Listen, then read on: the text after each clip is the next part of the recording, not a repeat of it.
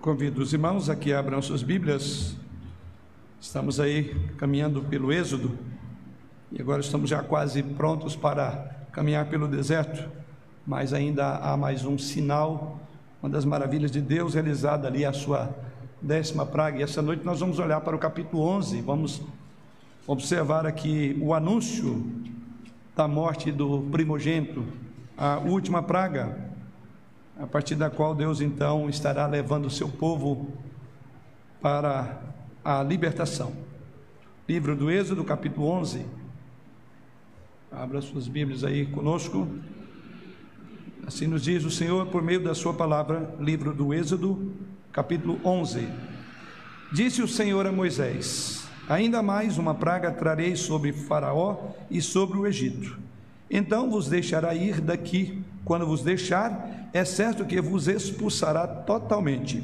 Fala agora aos ouvidos do povo que todo homem peça ao seu vizinho e toda mulher à sua vizinha objetos de prata e de ouro. E o Senhor fez que o seu povo se encontrasse favor da parte dos egípcios. Também o homem Moisés era muito famoso na terra do Egito, aos olhos dos oficiais de Faraó e aos olhos do povo. Moisés disse: Assim diz o Senhor: cerca da meia-noite, passarei pelo meio do Egito, e todo primogênito na terra do Egito morrerá, desde o primogênito de Faraó, que se assenta no seu trono, até o primogênito da serva que está junto a Mó, e todo o primogênito dos animais. Haverá grande clamor em toda a terra do Egito, qual nunca houve nem haverá jamais. Porém, contra nenhum dos filhos de Israel, desde os homens até os animais, nem ainda um cão rosnará para que saibais que o Senhor fez distinção entre os egípcios e os israelitas.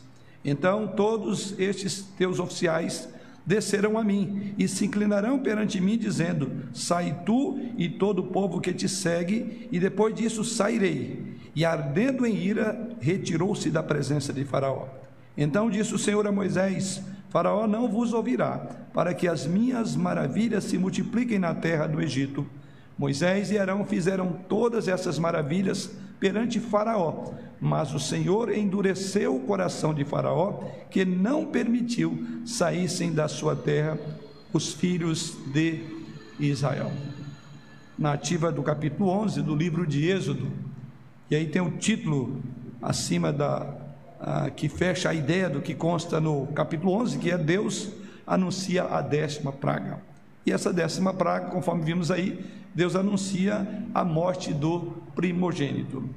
Irmãos, nós vimos até aqui, nessa caminhada pelo livro de Êxodo, que as várias pragas se tornaram, por assim dizer, pontos de apoio para Deus enviar a mensagem.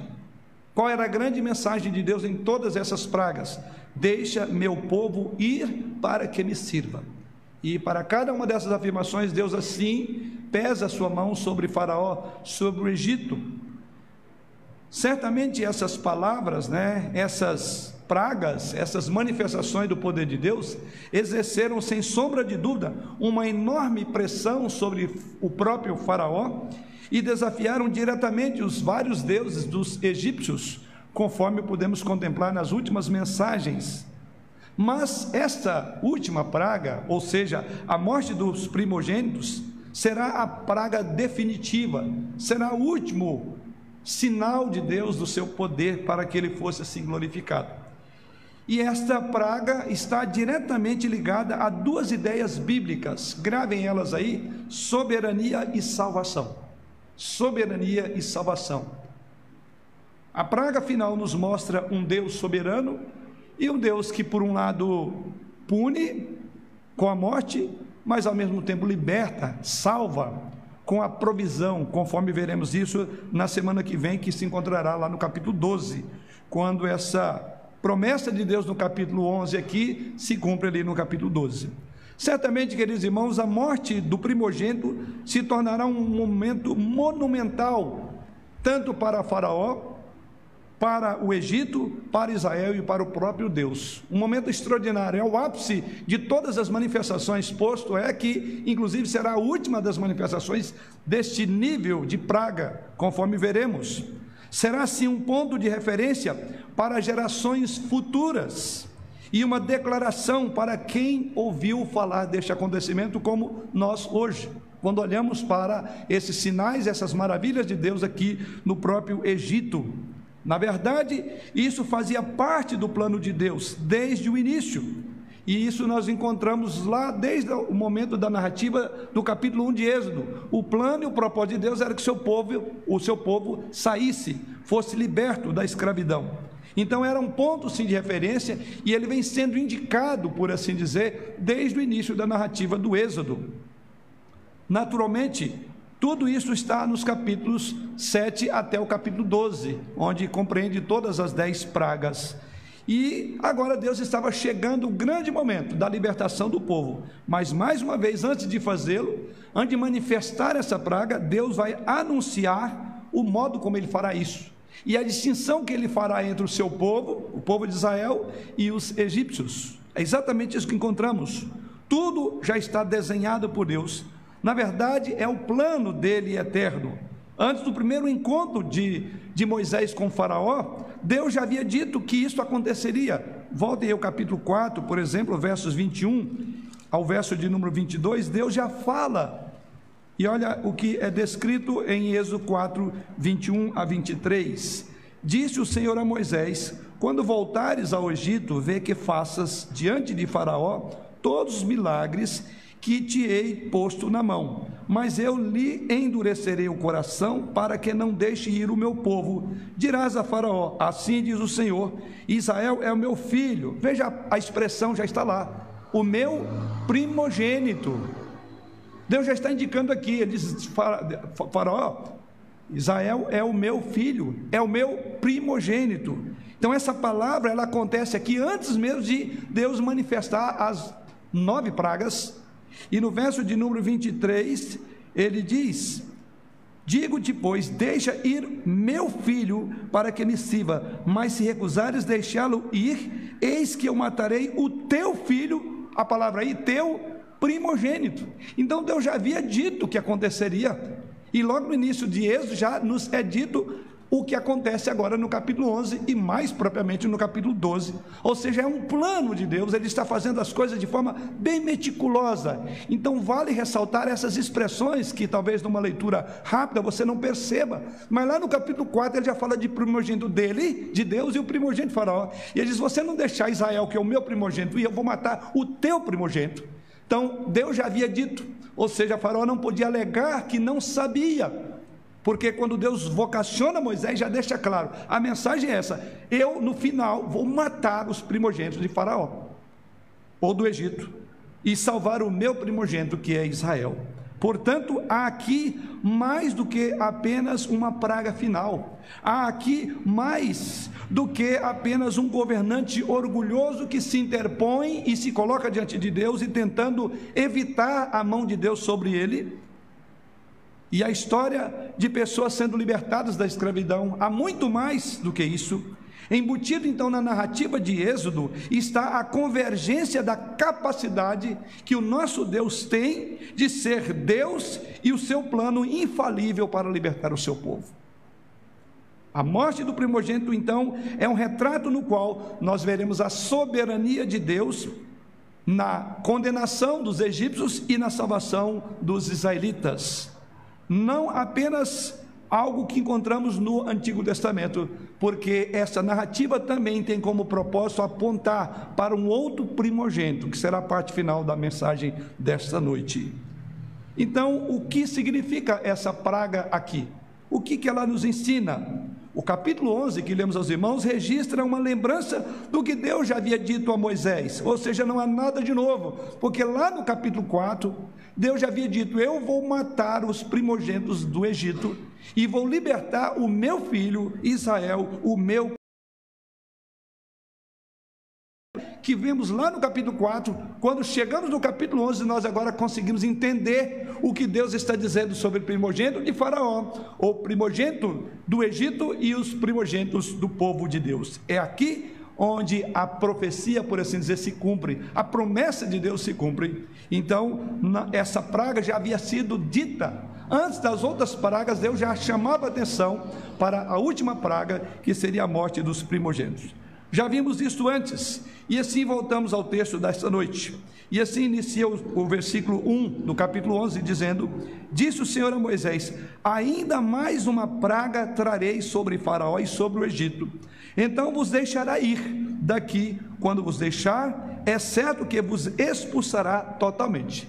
Qual será? E assim Deus diz: Fala agora aos ouvidos do povo que todo homem peça ao seu vizinho e toda mulher à sua vizinha objeto de prata e de ouro. E o Senhor fez que o seu povo encontrasse favor da parte dos egípcios. Também o homem Moisés era muito famoso na terra do Egito aos olhos dos oficiais de Faraó e aos olhos do povo. Então aqui é o anúncio do que Deus fará. Mas antes mesmo ele disse, inclusive os detalhes da saída será esta. Sabe aquela resistência desse insolene insolente que se levantou contra mim, ela será quebrada e humilhada de tal forma que ele não apenas deixará vocês ir, mas ele, acima de tudo, dará a vocês tudo de que vocês precisarão para a caminhada pelos 40 anos. Soberania de Deus diante da rebeldia e um coração obstinado de Faraó, como vimos até aqui em todas essas nove pragas. E assim no versículo 8, versículo 4 a 8 do capítulo 11, parecem que as palavras de Moisés, que Moisés falou dire diretamente ao Faraó, no contexto da praga das trevas. Em outras palavras, essas expressões do capítulo 4, do versículo 4 até o versículo 8, elas deveriam estar dentro de um outro contexto. E aqui eu quero chamar a atenção dos irmãos para algo importante nessa narrativa.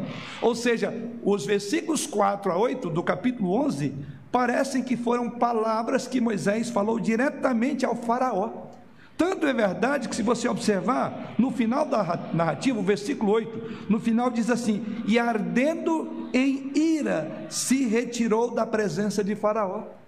Então, esse texto está dizendo que foi palavras de Moisés ditas a Faraó. E qual é o contexto? O contexto das trevas, da nona praga, que é anterior aí, que era a praga das trevas. O que isso tem a nos ensinar?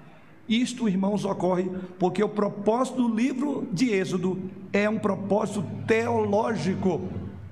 O livro de Êxodo não tem apenas um propósito histórico, como nós olhamos para o livro de Êxodo.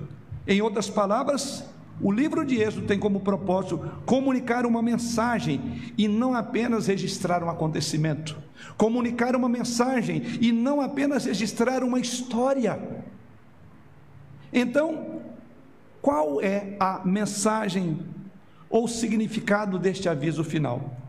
Quais são as mensagens que estão sendo comunicadas neste texto? É para isso que os nossos olhos vão se voltar agora. No anúncio da morte do primogênito, quais são as mensagens que Deus comunica? Vamos orar. Pai, pedimos a tua bênção, a tua direção, do teu espírito para o ensino desta noite particularmente para esse que fala contigo como porta-voz do Senhor nesta hora, diante do teu povo, e para o teu povo que, por certo, está com o ouvido ávido para ser edificado, desafiado, encorajados, enriquecidos pelo ensino da tua palavra. E dá, Senhor, que ao final desta exposição possamos ser levados a adorar o Senhor na beleza da tua santidade e a glorificar-te mais e mais por aquilo que tu és. E em Cristo que oramos. Amém. Quais são as mensagens que estão sendo comunicadas neste texto? Primeiro, a primeira mensagem é que Deus cumpre suas promessas. É o plano de Deus. Ele vem afirmando isso a Moisés, vem afirmando isso aos egípcios, vem afirmando isso ao próprio povo dele. Ele quer que isso fique muito claro, que Deus cumpre suas promessas.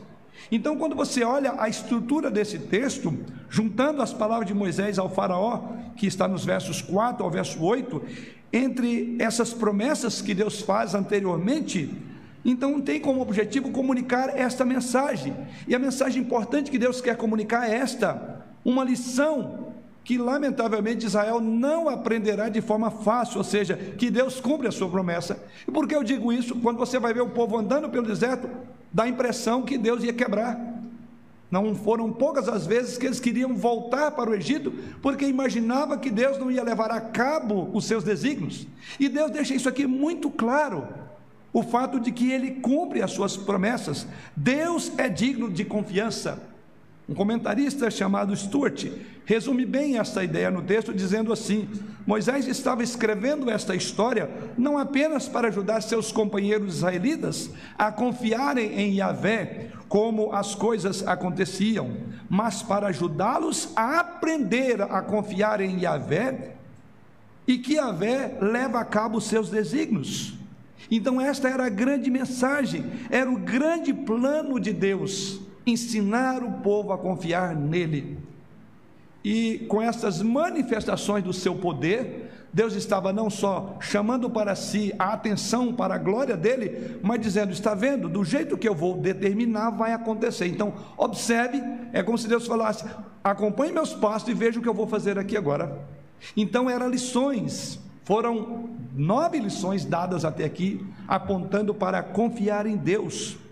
Moisés estava escrevendo essa história, então, não apenas com o propósito de falar do relato do como aconteceu, mas há um ensino, um ensino teológico por trás dessas palavras. Quando então começamos a nossa jornada no livro de Êxodo, veja o que é dito lá no capítulo 2. Então aqui nós vamos como que voltar para todo o capítulo, porque aqui está é, levando a cabo tudo que foi dito nos primeiros capítulos. E lá no capítulo 2, verso 24 e 25, lemos assim: Ouvindo Deus o seu gemido, lembrou-se da sua aliança com Abraão, com Isaac com Jacó, e viu Deus os filhos de Israel e atentou para a sua condição. Naquela ocasião, gravamos bem essas palavras: Deus ouviu, Deus lembrou-se, Deus viu Deus atendeu e atentou para a sua condição. O próprio texto já diz lá no capítulo 2 que Deus fez isso.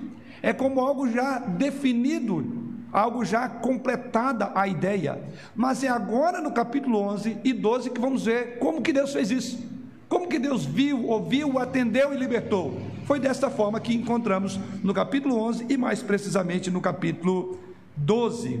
E a morte do primogênito anunciada no capítulo 11 aqui é apenas uma advertência, mais uma vez, mais uma advertência ao Faraó sobre as consequências de um coração endurecido, mas também este, este comunicado de Deus no capítulo 11 é um encorajamento e uma advertência para o povo de Israel para que eles confiassem, ou seja, Deus é digno de confiança, Deus cumpre as suas promessas. Mas há uma outra lição, e a segunda lição que aprendemos é que Deus é o único Deus verdadeiro. Esta é outra mensagem que Deus está comunicando aqui a Faraó e a todo o povo de Israel e a todos os egípcios, que Deus é o único Deus verdadeiro. E ele mostrou isso em todas as pragas. É bem verdade que vimos lá que nas primeiras, os magos de Faraó que fizeram as mesmas, né, fizeram magias, mas a, a, a, os milagres dele não passaram pelo crivo de Deus. E assim vimos que eles desistiram de continuar fazendo imitações dos milagres de Deus e concluíram dizendo: Isto é dedo de Deus. Irmãos, lembram dessa ocasião? Pois bem, e aqui Deus está revelando ser o único Deus verdadeiro. Assim como as outras pragas descritas até aqui, a morte dos primogênitos, mais uma vez, ela desafiou diretamente a cosmovisão egípcia. Mais do que qualquer outra, a praga do primogênito, a morte do primogênito, destruiu completamente qualquer possibilidade de que essa cosmovisão ainda estivesse de pé. E aqui eu quero destacar isso por três razões. Por que, que Deus destruiu completamente a cosmovisão egípcia? Nós vemos que em cada uma das pragas Deus estava dando recado aos ídolos que eles criam e dizendo eles não valem nada, como o texto que lemos inicialmente na introdução do nosso culto, no momento aqui de invocação. Mas por que Deus estava tocando aqui? O que ele tinha ensinado nessa praga? Primeiro, a praga aconteceria à meia-noite. E aqui há um ensino. Por que ela aconteceria à meia-noite? E aqui eu quero entrar no contexto da visão egípcia dos seus ídolos, dos seus deuses. Os egípcios, queridos irmãos, eles acreditavam que o seu Deus Sol havia partido para um submundo durante a noite e deixando-os desprotegidos. Então eles temiam muito a noite por causa disso. E quando é que Deus faria aquela obra dele? À meia-noite. Isso liga a cosmovisão egípcia do Deus Sol. É como vocês falassem, de fato, aquilo que é a nossa crença aconteceu. O nosso Deus Sol não veio e à meia-noite Deus vem para julgar. Em segundo lugar, a praga da morte dos primogênitos afetava todos os níveis da cultura egípcia, incluindo inclusive os seus animais. Irmãos, viram que Deus não pouparia dos homens aos animais, nenhum ficaria vivo, o primogênito. Como a sua mitologia estava também conectada ao mundo natural, isso então teve um efeito devastador. Todo primogênito da criação dos egípcios morreria. E em terceiro lugar,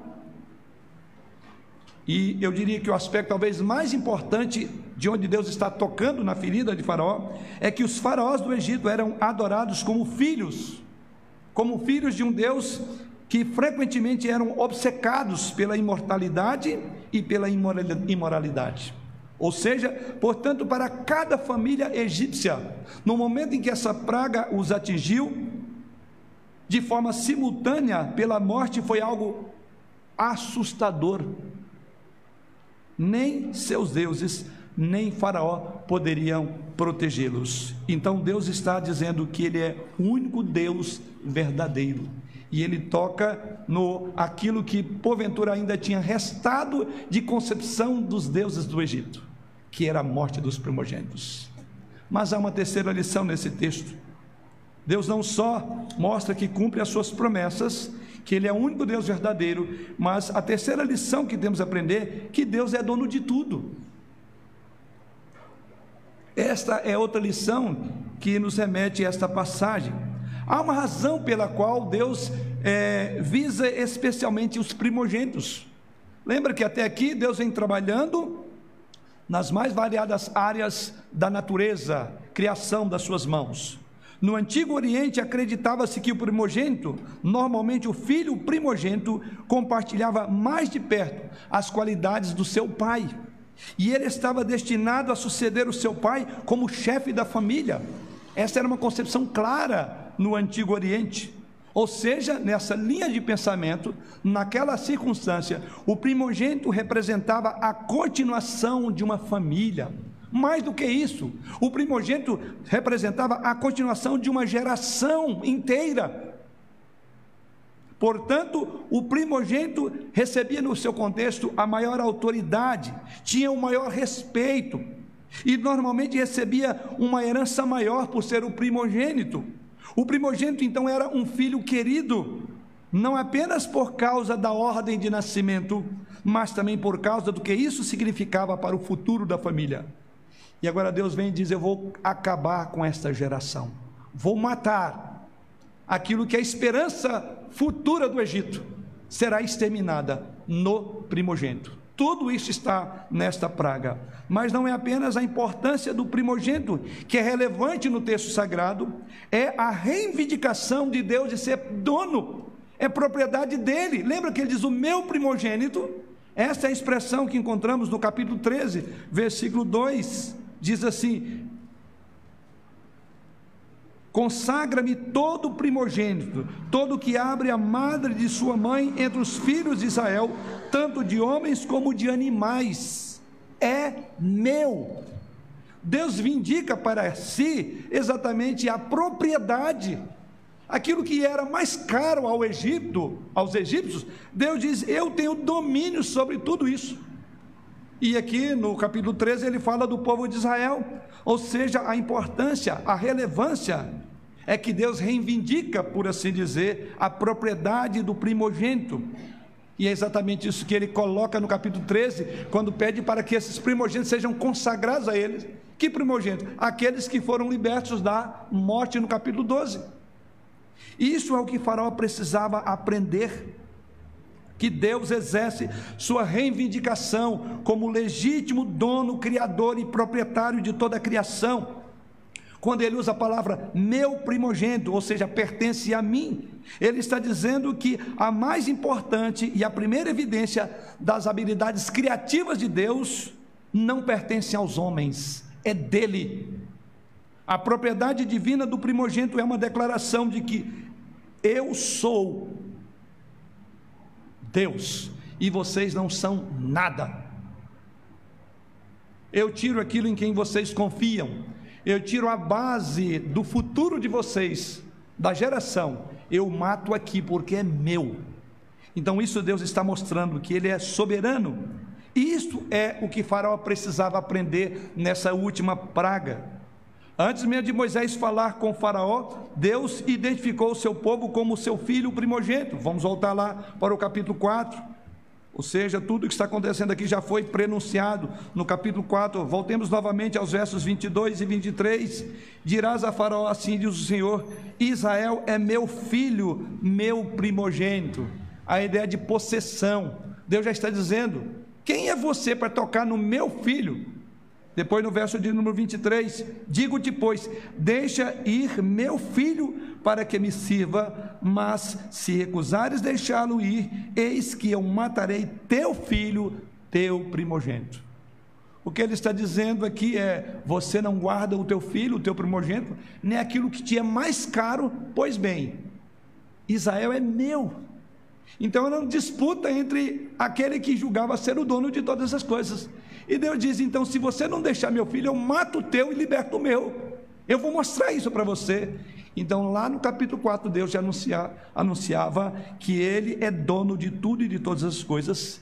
Então, voltando para o nosso texto, a morte do filho do primogênito era uma declaração clara, era uma declaração final sobre a propriedade de Deus sobre tudo. O termo usado aqui é Yahvé, ou seja, Yahvé é Deus e não Faraó. Essa é a ideia. Que Faraó colocava-se como um Deus. É como que ele estivesse discutindo e brigando com outro Deus qualquer. E aqui Deus deixa bem claro: Yahvé é tão somente Ele, o único Deus. Essa será a lição final sobre esta oposição que Faraó vem fazendo a Deus até aqui. E também será uma fase de uma nova relação. Agora não será uma relação de escravos do Egito, mas uma relação de que vocês são meus filhos. Isso também é algo muito importante na morte dos primogênitos. É onde Deus agora começará a tratar essa geração como filhos dele. E como tais, eles deveriam andar na expectativa de filhos de Deus. O que veremos no decurso da história é que, em momento algum, a nação de Israel é, entendeu a mensagem da décima praga.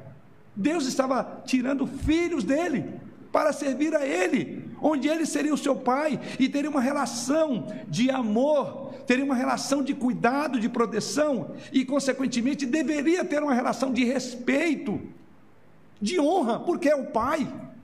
Tudo isso está na décima praga, quando fala do primogênito. Então, como veremos na próxima semana, a morte do primogênito trouxe a morte em todos os lares. Ou o primogênito foi morto, ou um cordeiro seria morto. O primogênito foi julgado severamente, de alguma forma, e poupado misericordiamente de outra forma, através, misericordiosamente, através do sangue derramado de um cordeiro, que veremos isso na próxima semana. Então, irmãos, quando olhamos para vislumbrar essa praga, a morte dos primogênitos, esse momento de fato marcou para sempre o Egito e Israel. Quando falamos das dez pragas, a que mais nos chama atenção é mais impactante quando você fala da morte de pessoas. E de pessoas que eram tidas em alta consideração em contexto de uma família do Oriente, que era o primogênito, era o futuro de uma geração inteira. Ninguém jamais seria o mesmo com esta declaração final da propriedade completa que Deus tinha sobre a, o seu primogênito. Esse momento certamente serviria para todas as gerações, como um aviso para Israel. Israel já estava aprendendo a lidar com essa terminologia. Você é o meu primogênito. Olhe para essa relação, respeite essa relação, porque eu sou o seu pai. Grandes lições encontramos aqui. Quando você volta lá para o capítulo 13 dessa narrativa, lá nos versos 13 em diante, nos diz assim: Porém, todo primogênito da jumenta resgatarás com cordeiro. Se o não resgatares, será desnucado, mas todo primogênito do homem entre os seus filhos resgatarás. Quando teu filho amanhã te perguntar: Que é isto? Responder-lhes-á: O Senhor, com mão forte, nos tirou da casa da servidão Pois sucedeu que, endurecendo-se Faraó, para não nos deixar sair, o Senhor matou todos os primogênitos na terra do Egito, desde o primogênito do homem até ao primogênito dos animais. Por isso eu sacrifico ao Senhor todos os machos que abrem a madre, porém a todo primogênito de meus filhos eu resgato. E isso será como sinal na tua mão e por frontais entre os teus olhos, porque o Senhor com mão forte os tirou. Olha a instrução sobre o primogênito. Veja o que Deus está dizendo, isso será por sinal eu resgato o primogênito, mas para eu resgatar, eu mato aquele que abre a madre. É curiosa essa colocação, porém, não é nesta mensagem que vamos debruçar sobre ela. Então, esse momento foi um aviso para toda a nação de Israel. A morte do primogênito e a Páscoa, conforme veremos lá no capítulo 12, tornaram-se uma declaração definidora sobre o poder soberano de Deus que Deus possui todas as coisas. Caminhamos para a quarta lição desta passagem.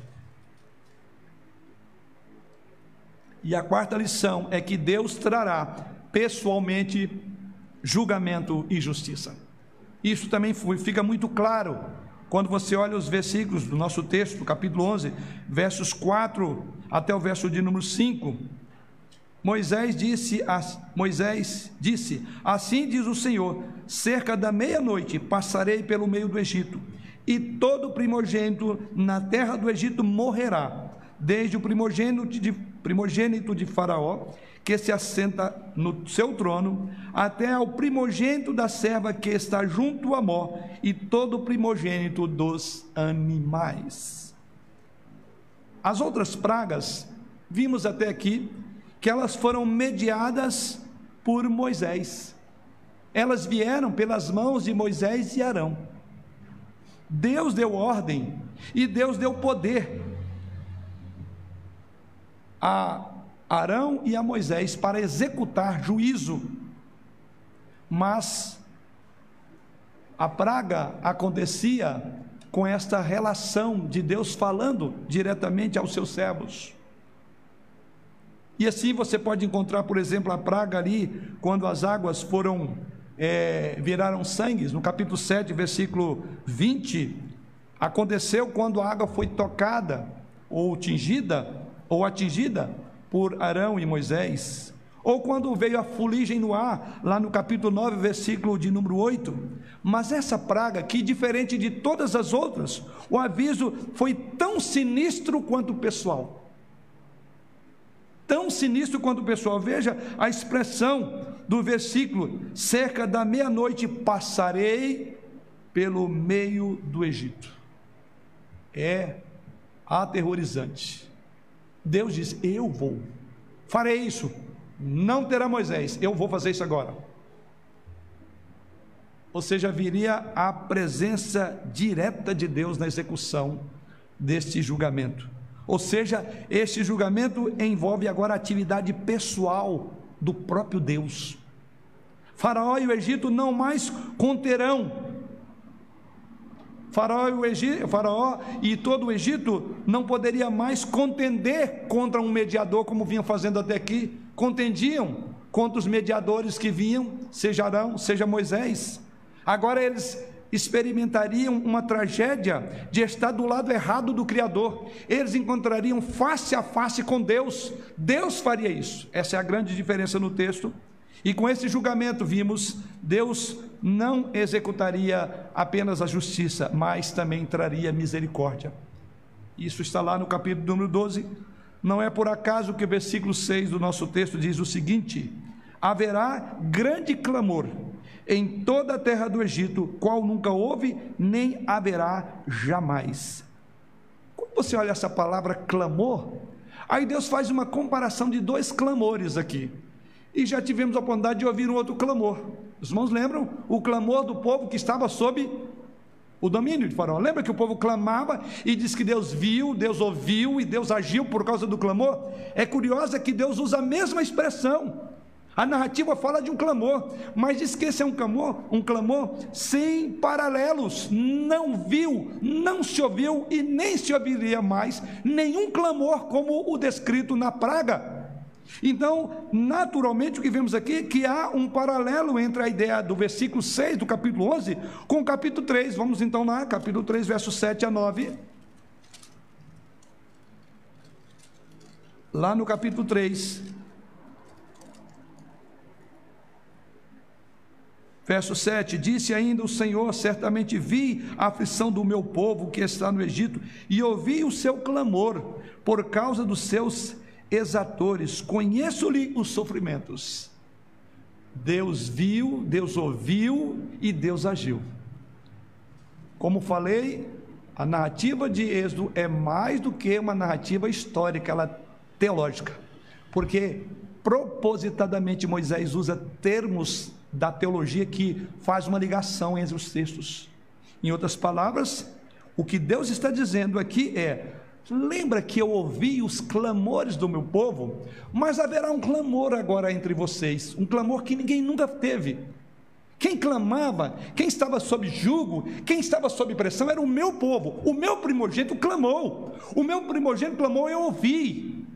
Eu vim para ver e eu agora vou executar. E o teu primogênito que não clamou vai clamar como nunca antes. É isso que Deus está dizendo haverá grande clamor, versículo 6: haverá grande clamor em toda a terra do Egito. Se até aqui o Egito ouvia clamores do, do primogênito de Deus, agora as coisas seriam invertidas. Deus diz agora: o Egito vai clamar, o Egito vai ajoelhar diante de mim. E Deus diz mais: qual nunca houve, nem haverá jamais. Uma coisa é você estar sob jugo, sob escravidão, sob pressão. A outra coisa é alguém matar o teu filho. E Deus está dizendo: então nunca, ou seja, a proporção do sofrimento do povo de Israel não se igualaria agora à dor que o Egito sentiria, porque estavam tocando no primogênito de Deus, no Israel. Ele diz: ninguém jamais ouvirá um clamor. Entre os clamores do capítulo 3 do povo de Israel e o clamor que viria no capítulo 12, Deus disse: não há paralelo em toda a história. Não haverá. Mas para o primeiro clamor, houve um Deus que interpôs no meio do seu povo e, e o libertou. Mas quando o ímpio clama, a quem é que ele clama? Quem é que pode livrá-lo? Como o próprio Deus diz, agindo eu, quem impedirá? Deus está dizendo isso aqui. Então isso mostra que Deus traria pessoalmente o julgamento e a justiça. Deus ouviu o seu próprio povo e agora Deus levanta a mão contra o povo do Egito. Isso nos reporta então ao quinta e última lição. A redenção de Deus traria também bênçãos. Se ela traria um clamor que nunca se ouviu no Egito e nem se ouviria mais, o clamor dos filhos, dos pais que tiveram seus filhos mortos à meia-noite. Por outro lado, naquela mesma circunstância, era uma noite de júbilo, era uma noite de confiança, porque Deus traria em suas asas a redenção. Numa das mãos, a espada, e na outra, a graça. Você não pode ler a narrativa do livro de Êxodo e pensar apenas na libertação de Deus de seu povo da escravidão. Mas você deve olhar que a libertação de Deus traz liberdade, mas também traz, traz bênçãos, bênçãos indizíveis. E assim nós olhamos para essa narrativa. De volta a Sassardente, lá no capítulo 3, veja lá no versículo 22.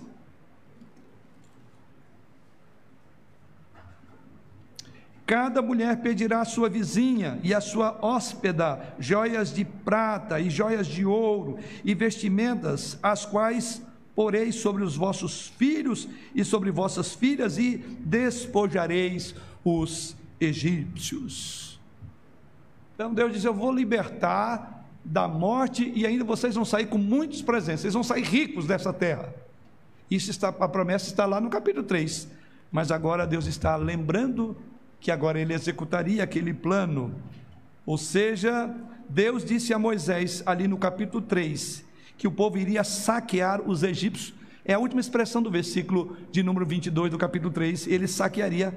Esta é uma metáfora usada em tempos de guerra, de saquear, e com o objetivo de mostrar a imponência de um exército sobre outro e o domínio ao ponto de não só colocá-los de joelho, mas saquear e diz então que Deus saquearia ou usaria, usando a, a expressão bélica aqui, seria a ideia de uma batalha definitiva, não, hesitar, não hesitaria em pensar qualquer tipo de dificuldade que Deus faria isso, porque ele saquearia. A morte do primogênito não resultaria apenas na libertação da escravidão de Israel, eles também receberiam despojos de guerra. A vitória de Deus em seu nome resultará em grandes bênçãos para o povo de Israel. É um contraste entre, lembra lá, quanto mais é, Deus ordenava a Faraó libertar o povo, mais ele impunha a dificuldade no trabalho, tirou a palha, eles tiveram que ir atrás, lembra de tudo isso? Ou seja, eles não foram remunerados, mas o que eles não receberam em todos aqueles anos, receberia numa única ocasião: o Egito seria despojado, pagar pelo trabalho que eles fizeram que não era reconhecido. E Deus disse: inclusive, vocês vão receber dos seus exatores presentes para sair. É curiosa essa imagem. Até aqui, uma resistência em deixar o povo, lembra? E por três dias no deserto foi o que Deus falou: deixa o meu povo se vir por três dias. Não fizeram isso. Então, isso mostra a supremacia de Deus e que Ele, no seu juízo, traz bênçãos ao seu povo. Bens materiais estavam entre os despojos, mas também havia algo pessoal para Moisés. Me chama a atenção, irmãos, o versículo 3, observe. E o Senhor fez que o seu povo encontrasse favor da parte dos egípcios. Também, olha aí, o que é de Moisés. O homem Moisés era muito famoso na terra do Egito, aos olhos dos oficiais de Faraó e aos olhos do povo. Os irmãos lembram como foi a, o chamamento de Deus a Moisés: Senhor, ninguém me ouve, eu sou um Zé Ninguém, um qualquer. 80 anos perdido, mais 80 anos, e agora um homem de idade de 40 anos, melhor, mais 40, agora de 80 anos, eu vou valer alguma coisa? Foi perseguido pelos egípcios, não lembram disso? Né? Foi mal olhado pelos seus próprios é, conterrâneos, seu próprio povo. Você vê como é que Deus faz as coisas, tanto que vale a pena esperar no tempo de Deus. Quem era isso? Então há uma resposta também para Moisés, porque o texto sagrado diz exatamente isto. A vitória de Deus resultaria na própria exaltação de Moisés. Aquele Moisés abatido, aquele Moisés que não acreditava mais em nada, ou não foi acreditado por ninguém. Sim, diz aí: o homem Moisés era muito grande na terra do Egito, aos olhos dos oficiais de Faraó. Quer dizer, aqui há um contraste. Eles que desdenhavam de Moisés, diz que agora eles tinham uma, uma visão de um homem exaltado. Em outras palavras, seria provado que Moisés estava certo desde o início. A morte do primogênito conseguiria ou constataria que a justiça divina seria feita também nesse particular. Daqueles que haviam sofrido, maltratados, agora eles saqueariam o Egito. E daquele que foi desdenhado por ser o líder do povo de Israel, havia sido desqualificado, agora ele é honrado. Os irmãos conseguem entender essa narrativa? Como eu falei, ela é mais do que histórica, ela é teológica, há ensinos por trás. Isso nos ensina que a redenção de Deus traz bênçãos aos seus filhos. Espero que agora você possa ver mais claramente a importância, querido irmão, e que você possa ver mais claramente o significado dessa décima praga é mais do que apenas o ato final da libertação, é uma declaração definitiva ao Egito, a Faraó, a todo Israel e a nós sobre o poder soberano de Deus. Isto é o, o ensino. Esta praga atingiria o primogênito para comunicar claramente aquilo que está descrito lá no capítulo 8, versículo 10. Não há ninguém como o Senhor nosso Deus é a vindicação da glória do Senhor, colocando as coisas no devido lugar, honrando aquele que havia sido desonrado, valorizando um povo que não foi valorizado, trazendo dor a um Egito que não sofria, mas fazia o, o servo de Deus sofrer, o primogênito de Deus. Vale a pena confiar em Deus. Em momentos difíceis, você não sabe o que te aguarda. Você não sabe que Deus vindicará e que Deus confirmará a sua palavra. É o que aprendemos nesse livro. Esta praga marcará o povo de Deus por gerações inteiras. Mas há mais aqui, porque essa praga da morte dos primogênitos, ela é fundamental para o que também olhamos para o Novo Testamento. E o Novo Testamento fala sobre um outro primogênito, a outra morte, um outro libertador. E aqui eu quero caminhar para essa última parte, é a aplicação. Você consegue enxergar um paralelo, uma conexão entre o que nós acabamos de aprender aqui com essas dez pragas, em especial essa décima praga que acontecerá, e o que aponta a obra de Jesus Cristo? Você consegue ver o paralelo?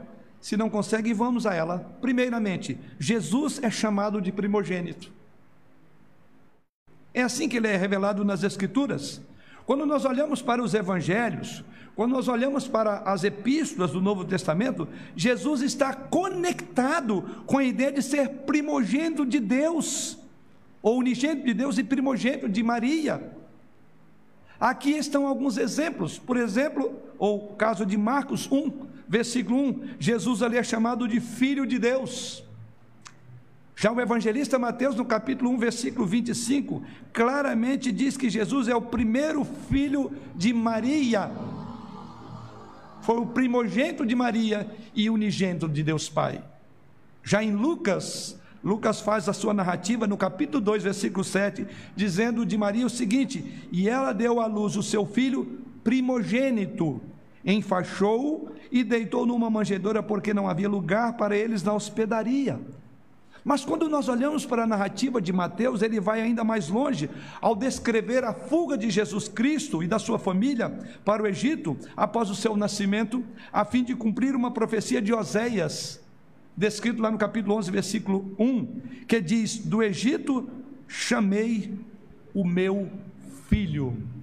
É, essa narrativa que nós estamos estudando essa noite, lá no Evangelho de Mateus, Deus diz: Do Egito chamei o meu filho. Só que quando você olha o contexto de Mateus, é Jesus.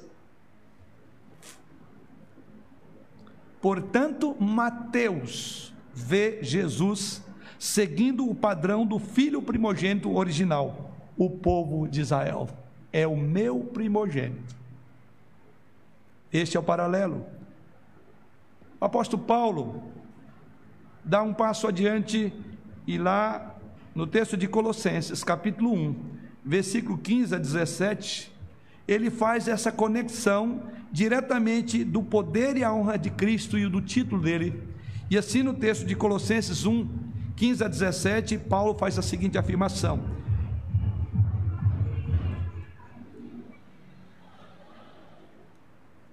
Este é a imagem do Deus invisível, o primogênito da criação, pois nele foram criadas todas as coisas, nos céus e sobre a terra, as visíveis e as invisíveis, sejam tronos, sejam soberanias, quer principados, quer potestades, tudo foi criado por meio dele e para ele.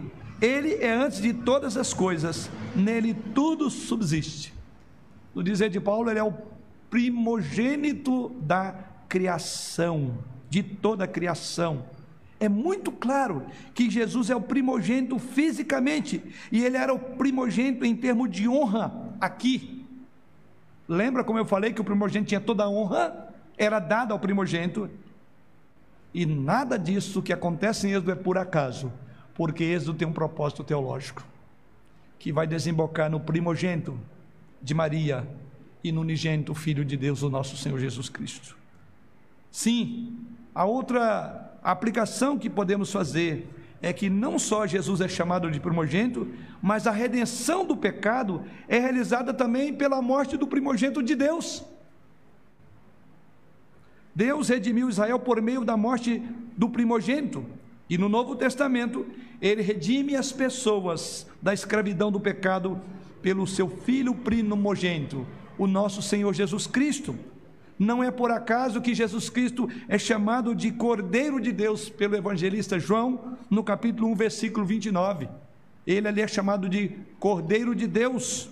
Os símbolos, as imagens do Êxodo devem apontar para além de si mesmos. Êxodo aponta para além de si mesmo. Êxodo aponta para o Evangelho. Êxodo é o Evangelho anunciado na história de um povo.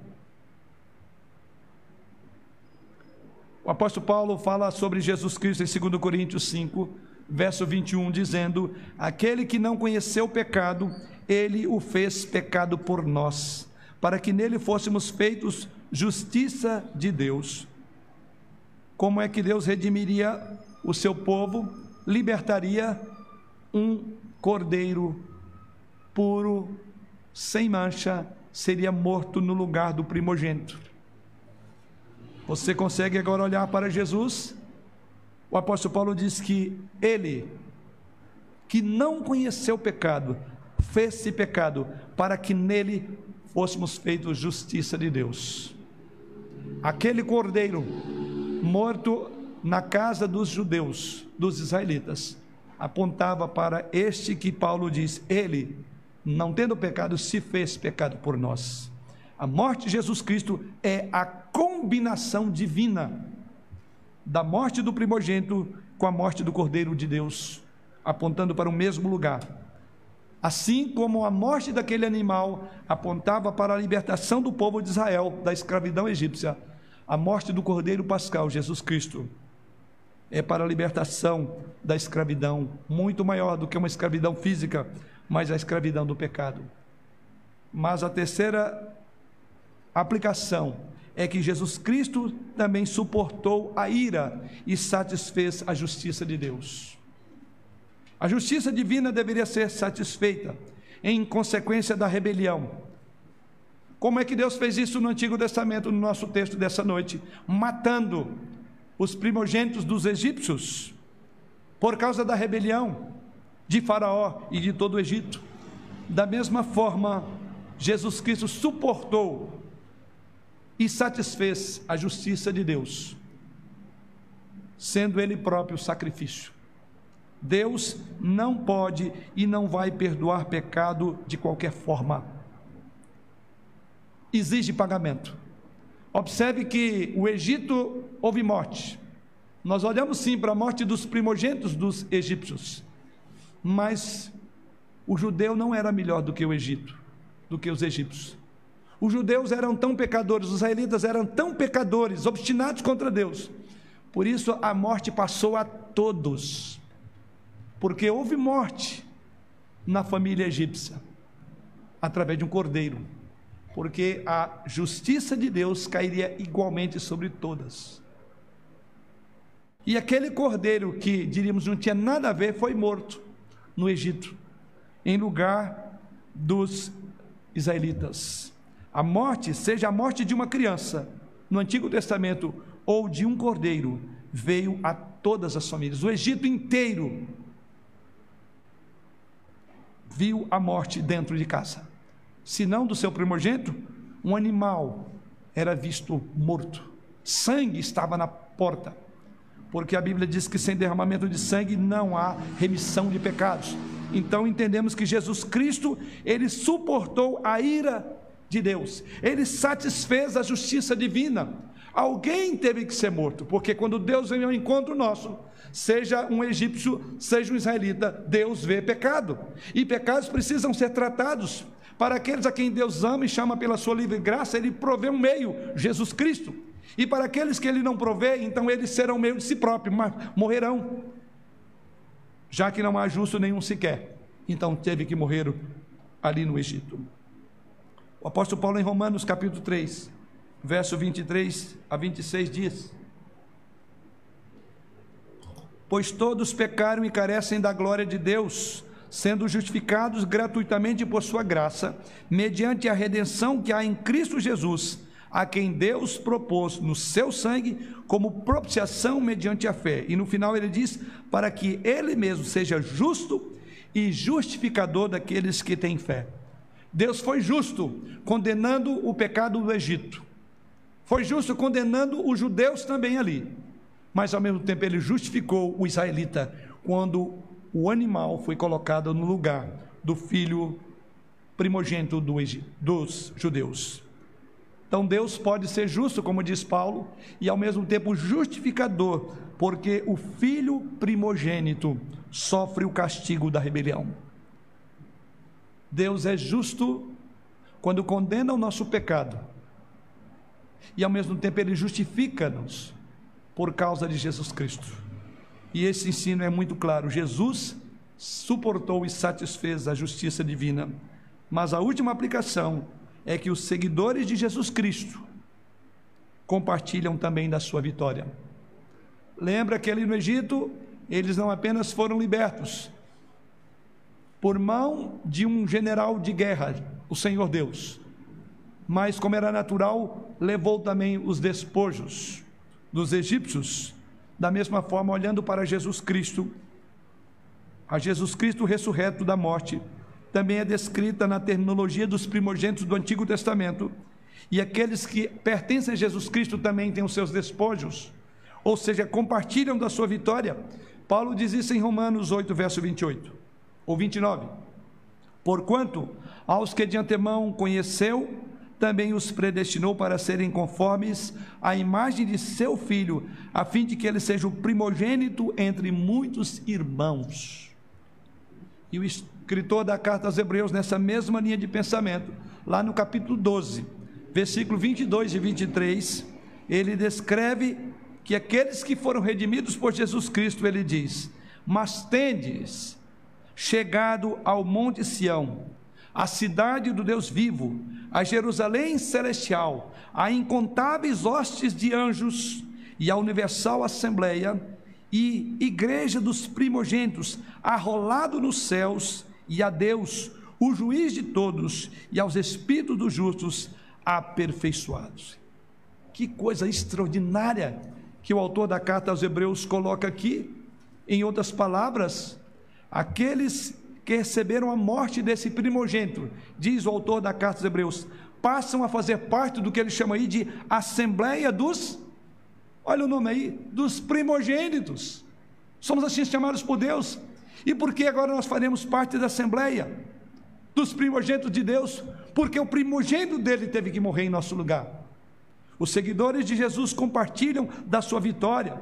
A vitória de Cristo é a nossa vitória, daqueles que creem, que recebem pela fé. Jesus é o filho primogênito, Jesus é o Cordeiro de Deus, Jesus é o libertador de seu povo. Jesus é aquele em quem todas as bênçãos, ou de quem todas as bênçãos fluem.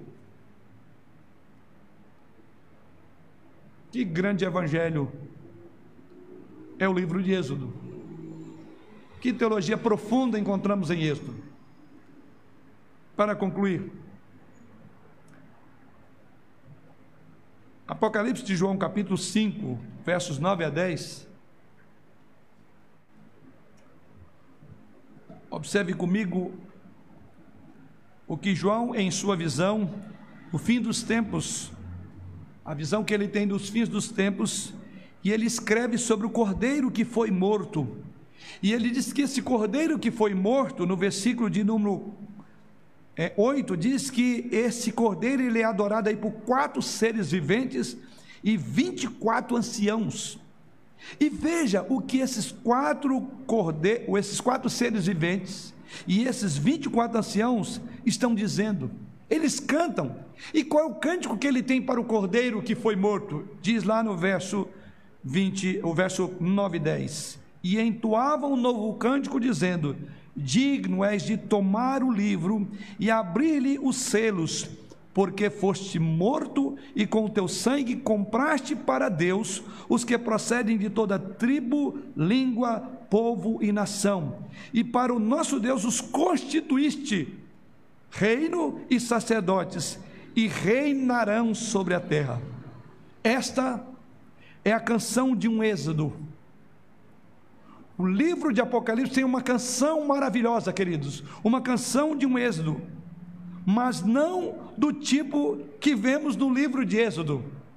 Este cântico descrito no Apocalipse é o cântico de um povo que foi libertado do seu próprio pecado. É um cântico dos redimidos pela morte de outro. É um cântico da, a favor do Cordeiro de Deus do primogênito de Deus. Ou seja, Êxodo aponta para Cristo, Cristo aponta para a glória de Deus. Então, Êxodo é para nós adorarmos, porque diz que os anciãos e esses seres viventes, todos eles não tiveram outra reação diante de tudo que o Cordeiro fez, senão de cantar a Jesus. E este é o propósito final da mensagem de toda a nossa vida, é que Deus seja glorificado. As pragas não era para apontar a glória de Deus, e o cordeiro que foi morto é para apontar para a glória de Deus. Então o objetivo é avisar a mim e a você que existe um Deus soberano que governa o universo e que possui tudo. O objetivo desta passagem é mostrar que ainda existe um Deus santo que define o que é certo e o que é errado e que ele não permite o pecado, não permite que o pecado permaneça impune. Êxodo nos diz que Deus sempre vence. Deus sempre é e será Deus. Mas este texto também convida a ver Jesus Cristo como este primogênito, como o Cordeiro de Deus, como diz o próprio apóstolo João, e entender o que Deus fará no dia do julgamento final. Eu espero que você esteja junto com esses que João olha aqui no texto sagrado. Eu espero que você que nos ouve aí no seu lar, através das mídias, possa ajoelhar naquele grande e glorioso dia em que todos os seres vivem, não apenas quatro, e não apenas 24 anciãos, mas a assembleia descrita no texto de Hebreus, dos santos, a universal assembleia dos santos, curve-se diante do Senhor e o glorifique eternamente. Corra para a cobertura do sangue do Cordeiro, porque o anjo do Senhor a qualquer momento virá. E aqueles que estiverem sob essa proteção cantarão naquele grande e glorioso dia que João diz.